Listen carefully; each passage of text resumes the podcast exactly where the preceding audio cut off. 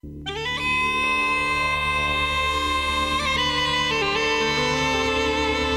buen día para viajar con Pablo Vázquez. Muy buenos días, Asturias. Llega el fin de semana y llega también un buen día para viajar. En esta mañana de sábado, programa 297, pues tenemos dos horas de viaje radiofónico siempre de máxima calidad. La va a iniciar la habitual Sara Moro desde el Museo de Bellas Artes de Asturias, que hoy viene además con tema de fondo escultórico. Víctor Guerra, nuestro especialista en caminería, que nos va a llevar en alguna sesión por el camino del Salvador y Francisco Borge que nos está hablando de cómo Vicente José González, uno de esos investigadores, vio los orígenes eh, de la ciudad de Oviedo en esa época del Reino de Asturias.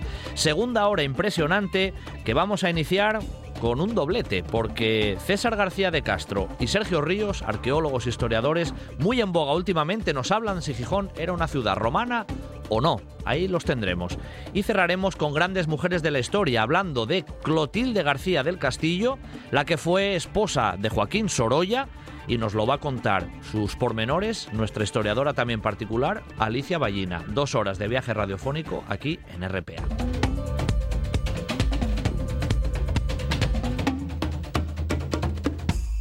Patrocina este programa Ayuntamiento de La Viana. Ocho rutas de montaña para disfrutar en familia. La Viana. Territorio Bike.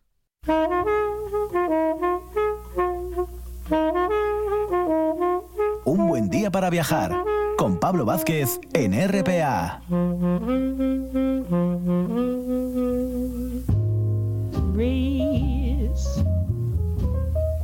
Stop moaning those weird melodies.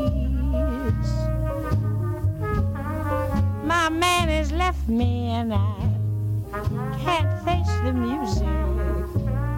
Bueno, pues levantamos nuestro telón viajero en esta mañana de, de sábado con nuestra habitual, aunque fin de semana pasado le dimos un poco ahí también de descanso. Recordaréis que hablamos de una exposición de fotografía, ¿eh? donde Paula Lafuente nos, nos comentaba un poco sus características, pero hoy retomamos nuestros recorridos con nuestra anfitrión habitual, que ya sabéis es Sara, Sara Moro, que ya está con nosotros de nuevo. Muy buenos días, Sara. Muy buenos días, Pablo. Bueno, pues aquí estamos de nuevo, ¿eh? reiniciando caminos por el, por el Museo de, de, Bellas Artes y, bueno, anticipando un poco como a veces hago a los oyentes, hoy vienes con un perfil más escultórico que pictórico, ¿no? Sí, mm, realmente, bueno, eh, creo que lo hemos dicho ya en varias ocasiones, el grueso de la colección del Museo de Bellas Artes de Asturias es pictórico y es ahí donde, donde tiene una, una calidad realmente eh, buena. Pero sí que contamos con, con, un fondo, por supuesto, de, escultura con nombres eh, muy interesantes, muy importantes. Y hoy vamos a traer a uno de esos artistas de la primera, sobre todo, bueno, eh, de, de, de, de, los, de las décadas centrales, ¿no? del siglo XX, como es Baltasar Lobo, que ha sido uno de los artistas elegidos para acompañar al eh, vestido para la casa Yves Saint Laurent, del que desgraciadamente nos despedimos mañana, mañana domingo, con lo cual eh, será objeto también un poco de, por lo menos, de, relacionarlo también o, o, o de comentar por qué está Baltasar Lobo acompañando a este a este a esta obra invitada, ¿no? A este vestido tan especial. Bueno, ¿quién era quién era Baltasar Lobo? Sara, coméntanos un poco también el perfil de, de, este autor. Bueno, pues mira, Baltasar Lobo es un, es un escultor nacido en, en Zamora. Ah. De hecho, bueno, creo que es el, el, escultor zamorano más internacional. Seguro, seguro. De, de, los nacidos en, en, en, esa provincia. Y, y sí que es un artista muy interesante porque como tantos otros, ¿no? Eh, en los años 30 se va a trasladar a, París, ¿no? Eh, bueno, por sus ideales, ¿no? Va a abandonar España y va a desarrollar una obra tremendamente interesante, la que expone el Museo de Bellas Artes de Asturias, que es además un depósito de la familia del artista es una escultura datada de 1943, con lo cual eh, estamos en un ejemplo muy interesante de un artista español trabajando en París, trabajando em, con creadores muy importantes ¿no? Eh, del momento y que nos deja una escultura que no obstante tiene un sabor eh, muy antiguo, ¿no? Eh, cuando la vemos, eh, la, estatua, además, la, pieza se titula El ídolo y nos lleva precisamente como a una, a una cultura ancestral, ¿no? A un tiempo pasado, a un tiempo remoto, que como yo creo que ya lo hemos hablado en alguna ocasión, ¿no? Esa, esa tradición, ¿no? Ese arte quizás más puro, ¿no?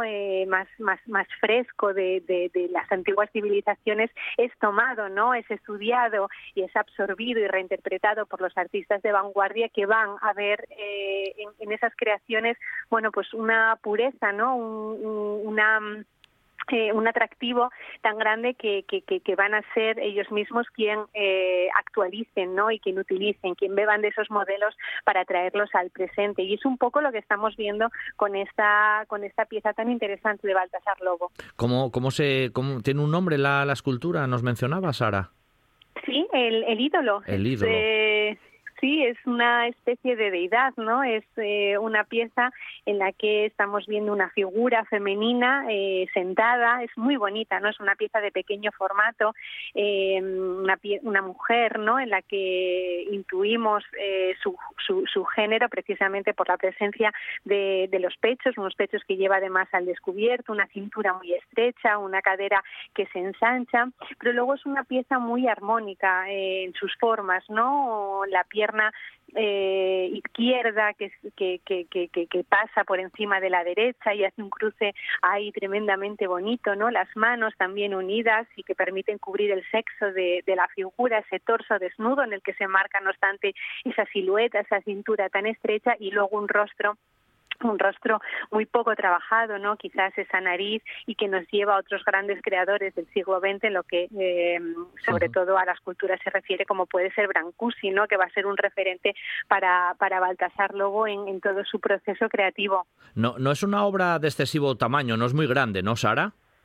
No, al contrario. Eh, yo para las medidas soy muy mala, pero eh, realmente es una pieza muy pequeña que, que, está expuesta, como digo, ahora en la sala 23, eh, acompañando o, sí, eh, acompañando ese vestido, pero cercana a, a, a nuestro Picasso, ¿no? A, a, nuestra a nuestra obra de Picasso, una de ellas. Eh, en esta ocasión, además, es el óleo y a uno de los lados está la obra gráfica y realmente es como una una vuelta al pasado, ¿no? Y tiene ese carácter eh, o tiene ese, ese gusto ¿no? de, de, de, de de tiempos remotos, de tiempos remotos, ¿no? Traídos al presente, que le hace muy, muy especial. ¿Y por qué la metemos eh, en este espacio? Sí que es verdad que Yves Saint Laurent fue un gran coleccionista de arte, eh, del que sabemos en su colección no había ningún Baltasar Lobo, al igual que sí sabemos que había Picasso, por ejemplo, que está presente en la exposición, pero eh, sí que sabemos eh, que Yves Saint Laurent miraba mucho a otras culturas, no miraba también a otros tiempos y de ello se basaba para luego llevar a cabo sus, sus propios diseños.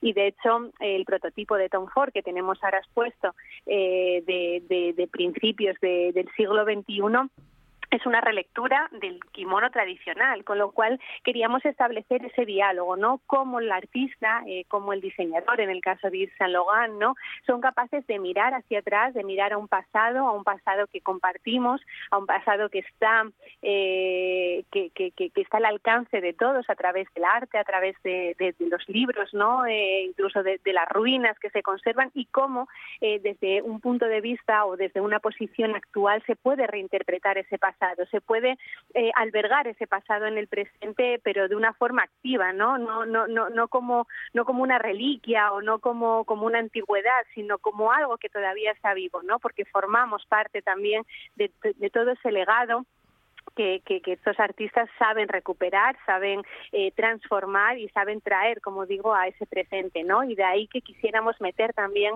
eh, escultura, ¿no? Eh, también porque el propio Yves Saint Laurent em, conservó y coleccionó diferentes piezas escultóricas y lo hicimos a través de este creador, ¿no? Tan interesante como es Baltasar Lobo. Me gusta mm, e, ese comentario que hacías ahora, Sara. A veces eh, pensamos, ¿no? Cómo es la, ubicación de determinadas piezas que exponéis en el, en el museo como nunca está mm, al azar, ¿no? Hay esos diálogos que tú mencionabas ahora o esos nexos de unión que se pueden dar entre esa pieza, por ejemplo, ese vestido ahora como la referencia de Yves Saint Laurent o esta escultura de, de Baltasar Lobo. Esos diálogos a través del arte, bueno, pues jugáis un poco con ellos también y le lanzáis casi un poco también el reto al espectador, ¿no? Al que se acerca a verlo. Sí, sí, la verdad es que, bueno, eh, nada está puesto al azar, nada está puesto porque quede bien, aunque esas cosas también luego se, se trabajan en sala, por supuesto, pero sí que es verdad que los artistas que comparten un mismo espacio, ¿no? Eh, tanto cronológica como en otras ocasiones estilísticamente, como en esta ocasión por esa relación que queríamos dar y cómo queríamos de alguna manera justificar, ¿no? Y enriquecer la presencia de, de Yves Saint Laurent, de la moda en, el, en un museo de Bellas Artes de Asturias, era necesario trazar esos recorridos, ¿no? Todos esos caminos, todos esos caminos de ida y vuelta, ¿no? Para, para, para, para para un historiador eh, quizás es más fácil no eh, de, hacer esos recorridos pero es muy bonito planteárselo al público no y planteárselo a través de algo tan eh, hermoso no como es el arte como es una creación textil o como es en esta ocasión una escultura no y, hacer estas conexiones que resultan yo creo que muy muy enriquecedoras. Lo hemos dicho más veces pero el museo no solo es un lugar de disfrute que por supuesto lo es no un lugar curativo sino que también es un lugar donde, donde donde aprendes, ¿no? Un espacio en el que puedes aprender eh, si sabes mirar, si sabes mirar con un poco de, de conciencia crítica, ¿no? Y luego ya, bueno, sí que es verdad que, las explicaciones que muchas veces acompañan estas visitas guiadas que, ofrecemos al público de forma totalmente gratuita, bueno, pues dan todavía más sentido a aquello que estás puesto en, en, las salas, ¿no? Es así, es así. Estaba, estaba releyendo un poco aquí también partes de la biografía de, de Baltasar Lobo. Bueno, ya en vida fue bastante reconocido, hizo trabajos muy importantes, ya no solo a nivel nacional, sino a nivel internacional y tiene también un sello como muy personal en su obra. Es cuando vemos, no sé, obras de determinados escultores o arquitectos, ¿no? Que rápidamente se reconoce que son de ellos y no tienen escapatoria. Las obras de, de Baltasar Lobo también tienen un perfil muy, muy reconocible, Sara, muy, formas muy reconocibles que son de su mano. Sí, totalmente. Y, y, por eso, bueno, eh, quizás lo, lo dije eh, que parecía un poco una broma, pero sí que es verdad, ya no solo que sea el escultor, uno de los escultores zamoranos con una mayor proyección internacional, quizás el que más, pero sí que es verdad que fue un creador que precisamente por no trabajar todo el tiempo también aquí en España, ¿no? Por, por, por llevar su carrera a, a, Francia y desde ahí de alguna manera, manera proyectarse a otros lados de, de, de Europa, ¿no? De, del mundo, es un artista eh, con mucho peso y muy importante en lo que es nuestra historia del arte, ¿no? Nuestra historia del arte a nivel eh, nacional. Y como tú bien dices, eh, bueno, eh, realmente cuando cuando pasan los años, ¿no? Cuando pasan las décadas, ¿qué son los o quiénes son los artistas que, que, que se mantienen? Aquellos que tienen un sello personal, ¿no? Aquellos que han podido aportar algo que de alguna manera sea además un algo muy genuino, ¿no? Muy personal. La pieza que tiene el museo, eh, que como que como decía es de, de 1943, pero sí que caracteriza muy bien un periodo, no esa década sobre todo de los años 40 en la que su estilo ya mm, va adquiriendo fuerza, ¿no? Ya, ya se va perfilando y va siendo el, estilo que luego vamos a reconocer del, del Baltasar luego más, más maduro, pero sí que en él eh, estamos viendo eh, o comenzamos a ver ese carácter arcaico, ¿no? Que, que va a caracterizar muchas de, sus obras, esas formas más populares, ¿no? Esa figuración tan simplificada, eh, tan exquisita, ¿no? A los que mm, nos gusta la sencillez son piezas que entran muy bien, ¿no? Te dicen mucho con muy poco y conseguir eso es muy difícil, ¿no? Es como ese libro eh, que, que, te dice tanto eh, con tan pocas palabras y te lo dice tan bien, ¿no? Eh, esos suspiros de, de, belleza que, que, resultan maravillosos.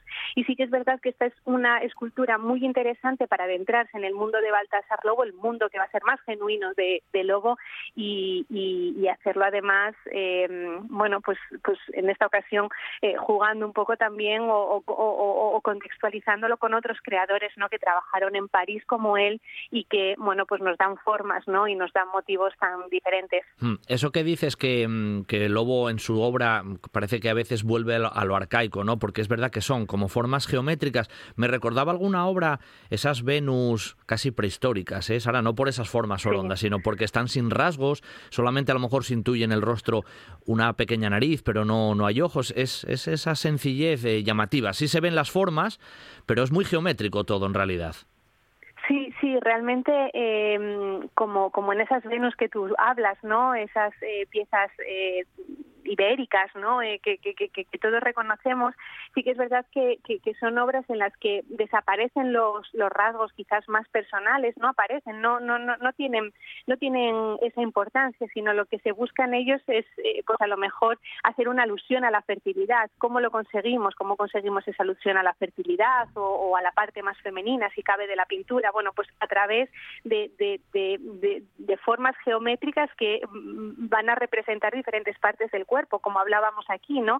Esos pechos que vemos casi que como si fueran unas pequeñas pirámides, ¿no? Eh, pequeños em, triángulos eh, redondeados tan bonitos, cómo cubre, no obstante, su sexo esta pieza con las manos, ese juego de manos que, que se cruzan y que tiene también su, su, su paralelo, ¿no? O su, o, su, o su diálogo con las propias piernas que también están de alguna manera jugando, ¿no? Con, con, con el movimiento. Es muy bonita porque ves, es, una escultura que realmente eh, tiene mucho peso, ¿no? Por el propio material, un material que además está sin pintar, ¿no? Que lo ves eh, virgen, tan puro, ¿no? Tan de otra época también. Es verdad que ahora eh, por ir a un ejemplo quizás más conocido, ¿no? Eh, pensamos en el Partenón o pensamos en cualquier eh, portada románica y la estamos viendo como la ha dejado el tiempo, sin luz, sin, sin color, pero sí que es verdad que en muchas ocasiones esas, esas obras arquitectónicas, ¿no? esa parte escultórica tenía un montón de color. Eh, pero aquí sí que estamos viendo ya esa parte mm, despojada de una forma consciente, ¿no? y, y, buscada. Y, tiene, como digo, ese, ese carácter que nos lleva a otro tiempo, ese carácter arcaico, no es una palabra tan bonita que, que, que, también vemos en este, en este ídolo. Es así, de hecho hoy hacemos casi doble invitación, como mañana ya es el último momento que podemos ver esta obra en relación con Yves Saint Laurent, pues aprovechamos y vemos también la de Baltasar Lobo, ese ídolo, ¿no? Y así combinamos prácticamente un poquito las dos. Sara, creo que es una buena opción, ¿no?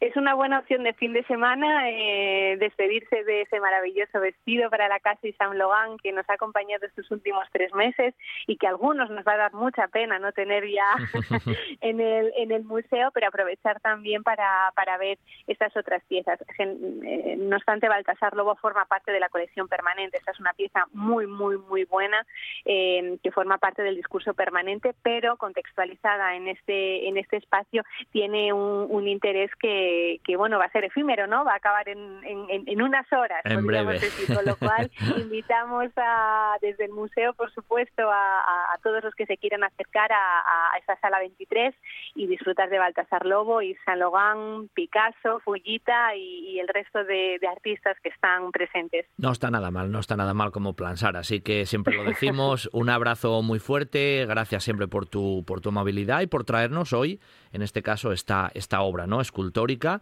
el Museo de Bellas Artes también tiene escultura de, de Baltasar Lobo, este ídolo. Muchas gracias, Sara. Hasta el próximo. Hasta el próximo, Pablo. Un abrazo. Coge tu bici de montaña, ven a la Viana y descubre la experiencia de los senderos del carbón. Recorre sus ocho rutas de BDT de diferentes niveles para disfrutar en familia, con amigos y lánzate por el Flow Trail pura adrenalina en la Viana Territorio Bike y Gastronómico, con una increíble oferta culinaria. La Viana, parte del paraíso. Asata ha puesto en marcha el Observatorio de la Contratación Pública de la Economía Social, una herramienta para hacer visibles a las empresas de economía social como candidatas a poder optar como adjudicatarias ante la Administración, así como para asesorar y formar a estas empresas. Además, pone a disposición de los entes adjudicadores y de los potenciales adjudicatarios un buscador de empresas que permite una mayor transparencia y un mayor conocimiento del tejido empresarial asturiano de la economía social. Más información en asata.es.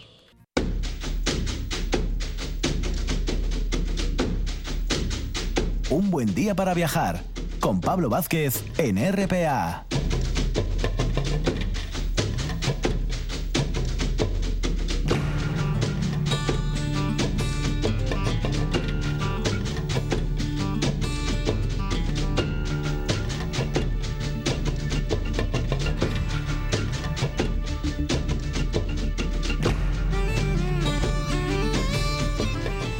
De hablar de escultura en el Museo de Bellas Artes, vamos a poner un poquitín la mochila a la espalda y vamos a caminar ¿eh? por esa caminería.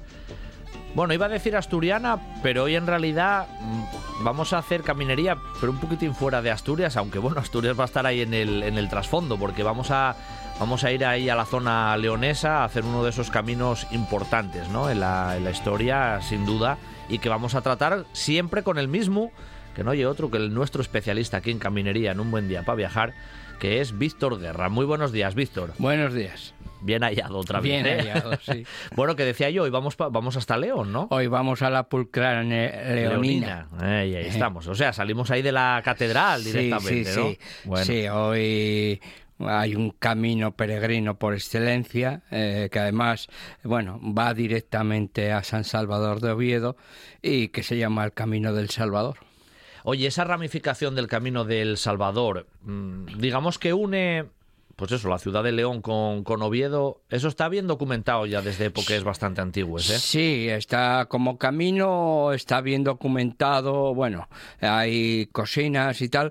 Peregrinamente no hay mucha información. Yo creo que fue un camino de esos que no se trabajó mucho en cuanto a enterramientos y, y además como pasó un poco desapercibida la clave de San Salvador, pues yo creo que se vi- vinculó al camino jacobeo que bueno al- mm, eh, es una forma de unir el camino francés con francés, San sí. Salvador, ¿no? Claro, claro. Y sí que nos faltan referencias. Yo por lo menos echo de menos esas referencias, digamos, como otros caminos que nos hablan de, bueno, de de gente importante que pasó por esos caminos. Aquí es más bien un camino peregrino del común, o sea, que se, se hace, es un camino que, bueno, no es de, no es de una gran atracción, pero bueno, está ahí siempre con un cierto goteo de peregrinos y además ahora hay costumbre de enlazarlo con el camino primitivo. Hay gente que hace el O sea, venir Salvador, León, Oviedo, Oviedo, los- Santiago, las por- tres o cuatro etapas, depende tal, y luego co- continúas con el camino primitivo para ir a Santiago. Oye, eso en la antigüedad se haría algo así también, eh, Víctor. Quiero decir que tú- los que vinieran ahí de la zona de los caminos franceses llegaran a León, en vez de tirar a Santiago, dijeran, vamos a Oviedo y luego de Oviedo tiramos. Hombre, San Santiago". Salvador eh, de Oviedo siempre fue una referencia, una referencia claro. no solo religiosa, porque en el naciente imperio visigodo eh, que, que trajo consigo el, digamos, eh, esa vinculación cristiana de los visigodos, pues y luego era un imperio naciente, con lo cual yo creo que en un pri- en un principio antes de digamos del fenómeno jacobeo, vinculándolo a, a las veredas salvadoreñas o salvadoranas, pues yo creo que ese camino de oración eh, que porque en esa primera época yo creo que no podemos hablar casi como de peregrinajes en el sentido ritualístico y litúrgico que luego va a tener el Que camino coger, claro. que con el jacobeo, que ya hay una bendición del bordón, hay una hay unos tiempos, sí. La connotación del peregrino cambia después. Sí, cambia, ¿no? Es lo sí, con que... el jacobeo cambia. Yo creo que esa primigenia época que se denota que hubo tal, porque además se articulan muchos caminos, pues digamos que El Salvador es uno, es eh, uno de esos caminos y que además está salpicado por algunas cosas. Quiero decirte que no es esa, esa implementación que va a tener, por ejemplo, el camino jaco- los caminos jacobeos luego de, salpica- de sal- salpicar más la, digamos, la conciencia religiosa jacobea, que no tanto, porque luego cuando realmente echamos números de, de, bueno, de cuántas advocaciones, iglesias, monasterios había, no hay, por ejemplo, en Asturias no hay tantas más eh, jacobe dedicadas a Santiago eh, y que las que están dedicadas a San Salvador. ¿no? Sí, sin duda, sin duda, eso ya lo, lo habíamos comentado. Como detalle además de algo que tú has investigado y, y escribiste ahí también en tus blogs y demás, que siempre comentamos aquí, que hombre, la trascendencia ya que tenía El Salvador llegó a puntos que en el siglo XV, aquí a finales del XV, el propio Cabildo llegó a encargar 25.000 enseñas para su venta. Sí, o sí, sea, que tiraban a la grande, quiero sí. Sí, sí, sí, no. Eh, evidentemente, si, si, si a nivel de, de hospitales y pequeños alojamientos de esa red, esa red asistencial que se montó, eh, digamos, la estirpe desde Pelayo hacia adelante, bueno, sobre todo a partir del 790 por ahí, que tenemos registrados hasta, hasta el mil y poco, tenemos registrados 122 hospitales, ¿eh? no te lo pierdas. O Que se sea, dice que- pronto, ¿eh? que se dice pronto, o sea, que decirte que, que ya primigeniamente eh, había mucho tirón eh, como San Salvador de Oviedo, pero precisamente por eso, primero, porque era la capital o la zona de, un imperio nuevo que se quería codear con, con la antigua Gotorum de Toledo y con Carlomagno, con lo cual, bueno, eh, y con esa misticidad que, que se deja notar a partir del siglo VIII, sobre todo, de, de, esa, de ese orar, de ese ir a rezar, a, bueno, y ver un poco qué se hacía en Oviedo, pues yo creo que San Salvador se hace, digamos, Importante, claro. Sí, porque además eh, es una época que no, te- no es como en el caso de León, que, que luego se construyó una supercatedral, bueno, que había que ver y había que estar. Estamos, estamos hablando de una Asturias no desértica, pero bueno, mm, Oviedo era lo que era. San. Vice- San Vicente, que el otro día hablando con Cordovilla, eh, pues eso, o sea, al final era San Vicente y poco más. Y o sea que- más. Sí, sí, es verdad. Es verdad, es verdad. Sí, sí. Bueno, el camino que hoy traemos, que lo vamos a hacer en, en más partes, eh, empieza en este caso en, en León y por dónde, por dónde pasa el tramo Pues que vamos mira, a hacer hoy? es un camino que como, como etapas normalmente se hace León-La Robla. No estaría de más. Yo suelo hacer la primera muy cortina, que es hasta San Salvador de Cabanillas, que es un pueblo que no tiene nada, no tiene servicios, pero bueno, me permite salir después de comer de León. Quiero decirte que hago una etapina de 15 kilómetros y luego, digamos, después de comer, pues tranquilamente me voy a Cabanillas. Lo normal es hacer León-La Robla, Luego la Robla, eh, ahora mm, o bien Pajares o bien al pueblo de los Arbellos. A los Y, llanos de eh, Somerón. a llanos de Somerón. Y luego ya o Mieres o Oviedo directamente. Yo, bueno, ah, suelo hacer alguna que otra trampa porque, bueno, la subida del Padrón no tiene arcén. eh, hay días que aquel es muy estrecho con la mochila y suelo coger el tren hasta Olloniego. Desde Mieres tomo una sidra allí en Mieres. Y así aprovechas también, ¿eh? Aprovecho el tirón y, y doy excita. Y, y bueno, es un camino más o menos sencillo. Tienes que cruzar la cordillera, que bueno, eh, depende qué época puede ponerse un poco más difícil. Es un camino, pa, no digo fácil, porque pasar de la cordillera pues siempre tiene sus Dificultades, claro, su claro. dificultad, porque fue un paso que además hasta el 19 no tuvo carretera, con lo cual, y además ya sabes lo que decían los clonicones aquellos eh, cuando hablaban de traer la, la piedra a la catedral de Oviedo de Salamanca, que cuando se llegara a las Asturias de Oviedo fuérase por los caminos donde los hubiérase, ¿no? O sea que pasar, estaba complicado. Sí, estaba complicado. Pero bueno, yo un camino que tiene eh, eh, su gracia. A mí, por ejemplo, en otoño me gusta mucho porque hay un fenómeno que no conocemos los astures, o bueno, conocemos porque salimos a, a la, a la meseta. Y es, eh, digamos, las arboledas, las, ¿cómo se llama? La, ahora no me sale, que se ponen todas amarillas, ¿no? Los colores, ¿no? Los Eso. colores, sí, sobre todo toda la orilla del, er- del órbigo, del Bernesga, perdón, es que se pone precioso, ¿no? Todos esos colores, Claro, las, claro. las- es que no me acuerdo ahora. ¿Qué son olmos o puede ser? o- No, eh, no, bueno, esas es estas, del eh, río. sí, estas arboledas que son bueno, Características, sí. Sí. sí, Bueno, eh, decíamos, salimos de León, Sí, más o menos. salimos de León. tramo. Evidentemente, León es una zona para echar el día, o sea, Hombre, porque claro. tienen, bueno, aparte que tienen todo el cementerio, digamos, de reyes en, en la. Yo San creo que- Isidoro, que, claro. debe ser la ciudad que más reyes debe tener en sus, en sus panteones, en sus iglesias. Hay que ver, claro, evidentemente, desde que entras por el puente del Bernesga hasta que llegas al centro, a lo que es la hasta la catedral, que es impresionante, además ahora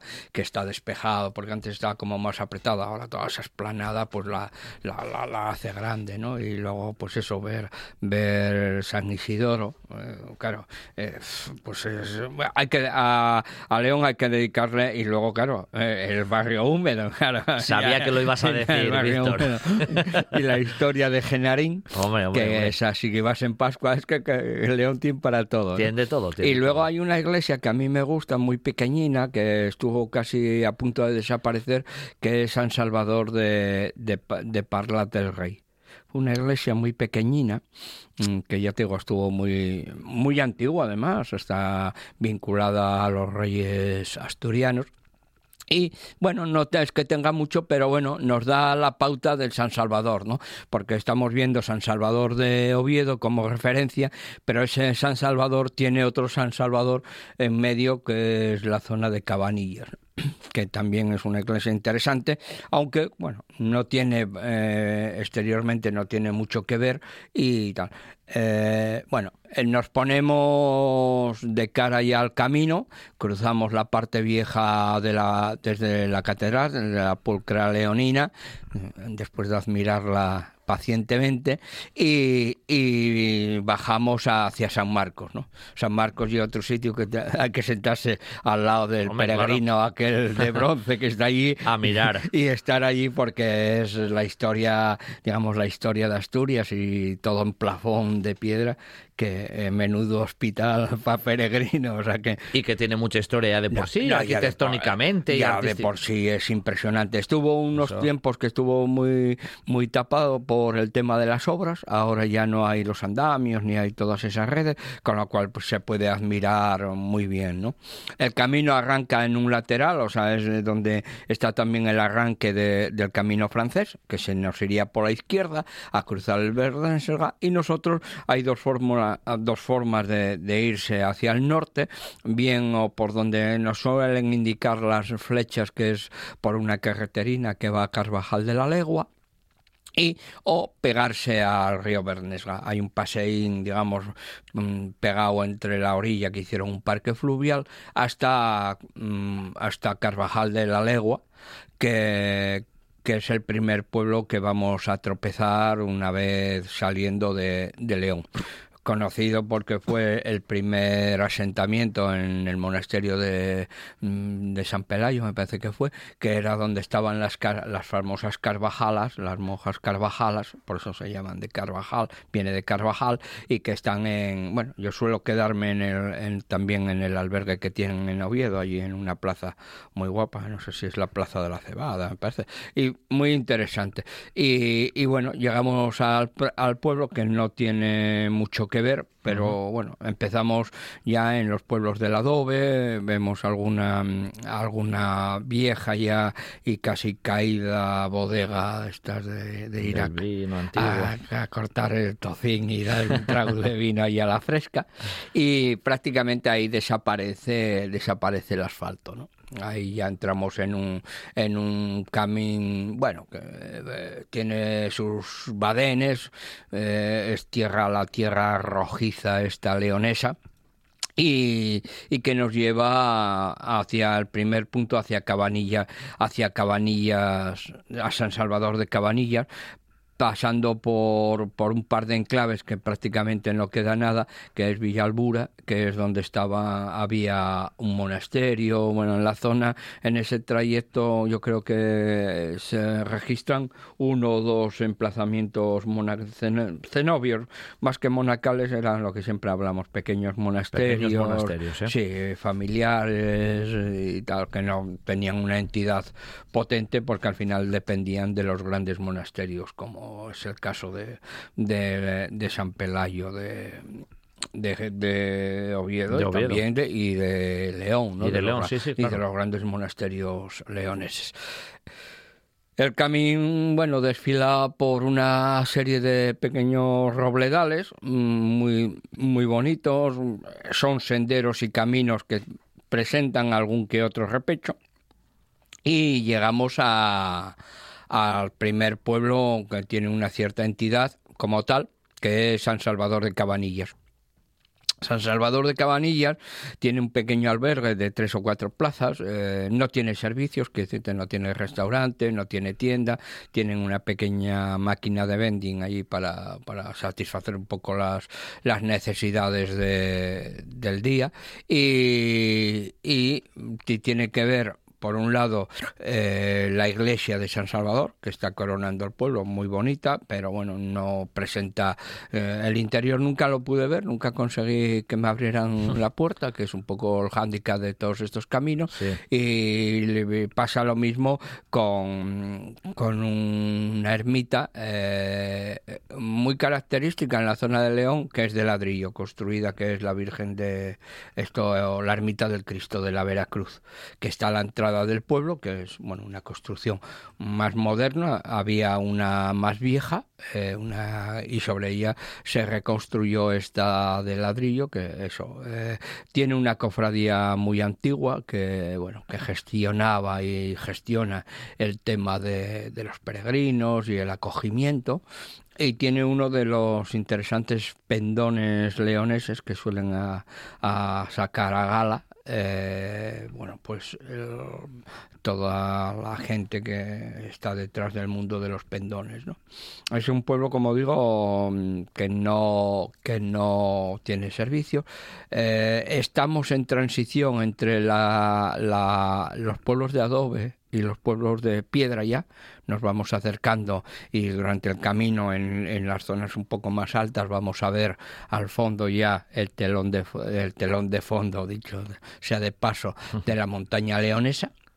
O sea, eh, ya vamos viendo un poco cuál va a ser nuestro nuestro Destino. Destino no tardando mucho y salimos también por caminos, ¿eh? caminos, como digo, con robledales, llevando a la izquierda el, río Bernesga, eh, que depende pues qué época, pues tiene un cromatismo de uno u otro. Eh, luego ya el, destino, digamos, más, más importante, quitando los pueblos, por ejemplo, de la Seca o algún alguno de estos pueblos que, que tenemos como eh, Cascantes de Alba, bueno, no tienen... Sí, son pueblos pequeñinos, no tienen mucho que ver, la iglesia, algún resto que, que, eh, que podamos encontrar en alguna pared y tal, pero bueno, en general como nos quedan al otro lado del camino, hay que cruzar el río, suele haber puentes, pero bueno, mm, la gente suele ir un poco apurada y, como no son pueblos que generalmente tengan muchos servicios, en verano a lo mejor pueden tener algún bar que abran para la gente. Y, poco más. Sí, poco más. Y ya llegamos, luego ya llegamos a, la Robla, ¿no? A la zona de... Que ya hay una población. Ya hay una población. Lo que, lo que pasa que el, problema que tienen es, que todos estos pueblos eh, del norte, eh, pues bueno, son un poco fraude en el sentido de que fueron muy machacados durante la guerra civil y fueron reconstruidos, con lo cual eh, tú piensas que en la Robla, por la Gordón, eh, van a tener cosas, ¿no? Porque son pueblos antiguos con cierta hidalguía importante y tal pero el problema es que fueron muy machacados durante la guerra civil y, Y son todo es bastante son- posterior a la claro, guerra. y son, y son pueblos reconstruidos, ¿no? Claro, de claro. hecho, cuando llegas a Polagordón ves algunos muros y algunas cocinas que quedaron recuperadas, pero y poco más. Debo decirte, Víctor, que hoy no podemos seguir porque se nos agotó el tiempo. Es que, claro, hoy hablamos de otras cosas, introdujimos ahí un poco la cuestión y entonces hoy vamos a quedarnos ahí. Vamos a quedarnos a la altura más o menos ahí de la Robla y luego en el próximo pues ya seguimos un poquitín más hacia la Pola Gordón y demás, ¿vale? Así Muy que ya lo hacemos el próximo, Muy Víctor. bien, muy bien. Venga, gracias. Que- Hasta la próxima. Venga, hasta la próxima.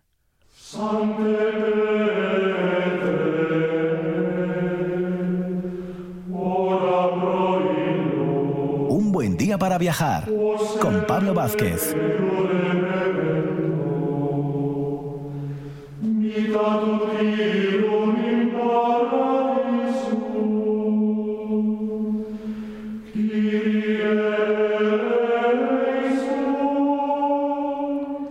Bueno, pues tenemos nuestra última sección en esta, en esta primera hora de, programa. Después del boletín de noticias regresaremos. Pero lo hacemos con Francisco Borge, nuestro especialista en el ámbito del prerrománico asturiano. Y disgregando, estábamos en las últimas semanas hablando de, bueno, un poco esos investigadores ¿no? que han escrito y han hablado sobre, sobre los orígenes de, de Oviedo. El protagonista en esta ocasión va a ser, que el otro día hacíamos un pequeño esbozo, Vicente José González. Muy buenos días, Francisco. Hola, días Pablo, buenos días a todos. Bueno, pues vamos a ver qué nos contaba, que el otro día nos fuimos tú y yo, como algunas veces nos ocurre, por los cerros de, de Úbeda, pero hacíamos esa pequeña introducción de este, de este autor y bueno, hoy nos vamos a centrar un poquitín más en él, a ver qué, no, a ver qué nos Sí, contó y qué cosas había diferentes con respecto a otros, Francisco. Sí, bueno, pues esta es una mm, tesis más sistemática que, que la de su antecesora Herminia Rodríguez Balbín y también es, como hemos avanzado ya, profundamente crítica. Pero bueno, lo que, lo que, lo que tiene de bueno es que por lo menos plantea una crítica exhaustiva y plantea unos argumentos alternativos. Es decir, eh, tal vez lo que tiene de malo es que esa, crítica exhaustiva pues la plantea un poco de una forma un poco heterodoxa, ¿no? La plantea como ex cátedra de lo que está, de los argumentos que está exponiendo y entonces parece que eso que en fin que, que- no queda muy correcto pero la cuestión es que mm, bueno son todo consideraciones mm, subjetivas eh, pertenecientes al un poco al entorno al contexto que caracterizó pues el desenvolvimiento eh, tanto académico como investigador del autor no entonces hablábamos el otro día de que él se centraba sobre todo él estaba tenía un, un prejuicio de partida lo mismo que otros tienen el prejuicio cuando analizan a Oviedo de la URSS regia pues este hombre está empeñado en, en, en la presencia de, de, en fin, de, de un- de un hábitat humano estable con anterioridad al siglo VIII. Mm. Él no lo llama expresamente Oviedo romano, pero sí que lo llama Oviedo anterior al siglo VIII. Y entonces, partiendo de esas excavaciones que ya mencionamos también, de Víctor Evia Granda y José María Fernández Vuelta, ¿no? publicadas, como ya dijimos el otro día, por el RIDEA, bueno, por el IDEA, entonces, eh, pues él entonces toma eso como, como argumentación básica para luego él desarrollar eh, su constructo un poco histori- historicista eh, historiográfico de la, bueno, del papel de la zona de influencia de Oviedo, que no es otra, por otra parte, que la de Lucus Asturum, que, que bueno, siempre está de rabiosa actualidad, ¿no? porque eh, siempre están buscando la ciudad romana de Lucus Asturum y curiosamente eh, de lo que no se preocupan es de buscar las civitas de Lucus Asturum, es decir, la ciudad tardo antigua que no es una ciudad al uso, sino que ya sabemos que Civitas eh, tiene una, una contextualización, en este caso semántica, eh, de carácter eclesiástico y concretamente de carácter episcopal. No hablamos siempre de las civitas episcopales que proliferan en las sedes episcopales de creación por todo el ámbito de la Europa romana, eh, mediterránea y atlántica también, a partir de la tardoantigüedad, a partir de la mitad del siglo IV, a partir de que, Constantino decreta la paz de la Iglesia. Entonces, eh, fundamentalmente Vicente José basándose en el Corpus Pelagianum, es decir, en todo, en, todo el compendio cronístico, eh, digamos que pues eh, recopilado ¿no? por, el, por el obispo Pelayo de Oviedo en su gran esfuerzo historiográfico y restaurador de la sede, que nos ocupamos muchas veces de él, ¿no? desde nuestra en fin, humilde perspectiva de simples investigadores, pero bueno, es la, el, nosotros el concepto que tenemos de él pues es mucho menos negativo, tampoco somos los únicos, ¿eh? hubo, hubo doctores que se pronunciaron eh, en contra de las tan manidas falsedades documentales, eh, digamos que tomadas sistemáticamente vamos, eh, adscrita sistemáticamente a este autor, ¿no? Porque debemos considerarlo ante todo un cronista y un historiador. Entonces, ¿qué le pasaba a Pelayo con relación a Lucus Asturum? Pues que él afirmaba que bajo Guntamundo, que era el, era el nieto de, me parece, de, de, de Genserico, el famoso rey de los vándalos, que sostuvo tantos tantas pugnas con Roma, ¿no? y que le tenía una especial manía al, ya agonizante imperio de Occidente. Bueno, pues la cuestión es que eh, todos estos se, se, dedicaron a acosar a los a los católicos del occidente, de Hispania, dice expresamente San Isidoro, ¿no? En su, en su historia de los, de los godos, o de estos pueblos, ¿no? De los godos, vándalos, alanos, etcétera, en, su devenir hispano. Bueno, pues se dedicaron a acosarlo y, San Isidoro hace una mención expresa de Guntamundo diciendo que restauró los abusos que habían hecho sus antecesores. ¿no? Entonces a Guntamundo, se, eh, eh, don Pelayo le escribe, la, el obispo Pelayo, perdón, el obispo Pelayo, eh, estamos ya obsesionados con el, con el rey Pelayo y ya lo sacamos por todas partes. Algunos lo niegan y entonces ya nos está influyendo. Eh, digamos que lo que decíamos que el obispo Pelayo eh, eh, da veracidad a esa noticia eh, que tiene indicios en, en, la, en la historia de San Isidoro realmente, ¿no? de, que, de que se habían intentado corregir los desmanes de, los antecesores de Guntamundo en el reino, persiguiendo a los católicos, y entonces, eh, pues Guntamundo, a decir de, de, del obispo Pelayo, pues funda una sede episcopal en Lucus Asturum, y de ahí la Civitas, ¿no? La Civitas, y hay que buscar una Civitas en Lucus Asturum como de la ciudad romana, la verdad que no hay muchos visos de, de verosimilitud, porque eh, los hallazgos hubieran sido de mucha mayor enjundia que los que, que los que han aparecido hasta ahora. Eh, sin embargo, lo que no se busca es la, la civitas, la civitas eclesiástica, que será sin duda mmm, hay más indicios de que existió, siquiera sean documentales, porque sí, sí. en los famosos falsos de, de, en los famosos falsos recopilados también por el Pelayo en el Liber Testamentorum, pero que de algunos existen copias que ya no están en el Liber Testamentorum y que por tanto eh, se tienen que haber copiado de originales diferentes y que a lo mejor entonces no son tan falsos, pues se cita a Lucus, a Lucus Asturum, la ciudad de Lugo, con la basílica de, con la iglesia de Santa María y sus muros y sus muros intactos dicen no y concretamente se, se cita me parece la puerta que va para Veranes o algo así a la hora de, de, la donación eh, entonces, bueno, pues la cuestión es que se le dan verosimilitud a estas noticias del obispo Pelayo, con los indicios que hemos dicho de, de la historia de San Isidoro, por parte de Vicente José. Y él entonces lo que pretende es que eh, lo que lo que haría Fruela primero sería restaurar la sede de Lucus Asturum en, en Oviedo. Bueno, esa, era la pretensión de Fruela primero, lo cual lo cual tampoco es nada descabellado si pensamos en lo descomunal de las fundaciones de Fruela I en Oviedo, ¿no? porque fundar una basílica de Salvador y a los doce apóstoles, y no contento con ello, fundar otro templo en, en honor a los santos Julián y Basilisa, los famosos eh, pues esposos pastos, ¿no? La, la, la, cuestión es que la, la, fundación, además de ser de dos basílicas, lo cual nos lleva inmediatamente a la idea esta de la catedral doble, que por, esta, que por este tiempo, en el contexto europeo, prolifera, pues mm, nos deja alguna duda acerca de, del carácter de la Fundación de Fruela, ¿no? Después de que Sánchez Albornoz dijera que era una especie de nido de amor, ¿no? Para sostener su, para mantener protegida a, a Muni, a la cautiva vasca, a la que mm, después posteriormente, o rehén, más bien, ¿no? Rehén, de la que tuvo Alfonso II y que, y que bueno, Sánchez Albornoz sostenía eso, ¿no? Que para apartarla de los peligros de la corte de Cangas, que entonces que la vi que había fundado Oviedo, para palacio en Oviedo con las basílicas, etcétera, para retenerla ahí, ¿no? En condiciones de seguridad. La cuestión es que, bueno, no, la, eh, en fin, ya sabemos que, que, nos, que yo, los, los indicios indican que, que, la, que la motivación de la fundación de Oviedo fue otra, ¿no? Bueno, entonces eh, Vicente José comienza a argumentar esta, esta, este Oviedo anterior al siglo VIII con una serie de referencias históricas, ¿no?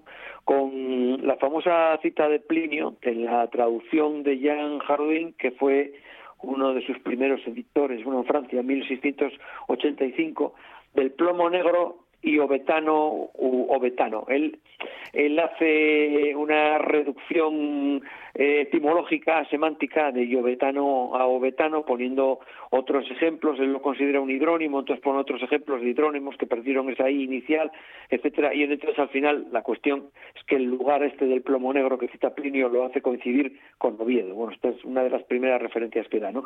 Luego aparece una moneda de Trajano en la panda, me parece que es norte del claustro de la catedral, en las excavaciones estas referidas, De, de ida y vuelta. Y entonces, pues una moneda hacia el año 100, eh, bueno, es, un, es, un, es un hallazgo totalmente descontextualizado, que a saber de dónde provenía, quién la tenía, qué hacía con ella, si era un efecto personal, si la perdió, en fin, apareció, pues eso, en los niveles correspondientes al primer claustro funerario de San Salvador. Luego, pues la, la, famosa pila o piscina del siglo V que se conserva hoy en día ahí a la entrada en la, en la nave de la epístola Segúmentras, ¿no? en el pórtico casi. En el primer tramo de la nave, después de pasar el, el, el, cabildo de la, de la iglesia de Santa María de la Corte, o sea, antigua iglesia expropiada de, del monasterio de, desamortizada, ¿no? del monasterio de San Vicente, la iglesia de San Vicente, vamos, la moderna, y convertida en, en, parroquia, ¿no? Pues ahí tenemos una pila del siglo V que bueno, también está descontextualizada. Sí, claro. Luego, Luego también argumenta con una serie de columnas que aparecieron en, en, el contexto arqueológico, bueno, arqueológico no, porque hasta que César García de Castro excavó en los años 90 del pasado siglo XX, allí no, allí de arqueología no hubo nada, ¿no? Más bien lo que hubo fueron desmanes cuando para hacer la, la ampliación del Hotel España volaron todos aquellos cimientos que sin duda eran del Palacio de Alfonso III, bueno, se lo cargaron todo sin posibilidad de, pues, sin que mediara excavación arqueológica alguna. Estamos hablando de los años 70 de un desarrollismo atroz, de que no había una ley de patrimonio eh, pues que se aplicase debidamente, etcétera. Y se lo cargaron. Hablando... Literalmente se lo cargaron. Es lo que hay. Sí, eh, Vicente José tiene fotografías que es una pena que no sean de mejor calidad, porque ya, ya dije, ya comenté que muchas de las intervenciones presididas por este hombre pues fueron un poco en precario, ¿no? Y entonces, pues, pues claro, mm, es una pena porque se ha perdido mucha documentación. Bueno, hay una anécdota que además está en la hemeroteca, en prensa, ¿no? De cuando se excavó, sí. de cuando se excavó para para cambiar el sistema de calefacción de Santa María del Rey Castora, eh, proyecto de, de, del, del arquitecto este Arganza, Nicolás Arganza, eh, pues eh, Vicente José se coló por allí, me parece, y cogió un escobón y limpió aquello y empezó a hacer allí fotos y son las últimas fotos que tenemos de que realmente lo que excavó Aurelio de Llano, tenemos la referencia porque está en la hemeroteca, yo mismo tengo las fotografías de que Aurelio de Llano estaba en lo cierto, ¿no? Apareció a la puerta del panteón con su umbral, con su con su hueco para los goznes, etcétera, y, y allí se y ahora eso está enterrado otra vez, ¿no? Y se testimonia que realmente el panteón real no era ninguna leyenda y estaba allí. Claro, claro. Oye, Francisco, pena... iba, iba, iba, a decirte que como nos queda hoy un minuto, él, esta sí. novedad sobre todo de, de este Vicente José González, de este autor, es que habla de un Oviedo, bueno, de un, de un pre-Oviedo, de un Oviedo anterior a la, bueno, a lo que es el reino propiamente. Casi sería un poco lo más novedoso, ¿no? Para terminar. Sí, sí, bueno, seguiremos con Vicente José un sí, poco, me imagino todavía, sí, sí, pero bueno, porque quedan aquí argumentos interesantes que desgajar.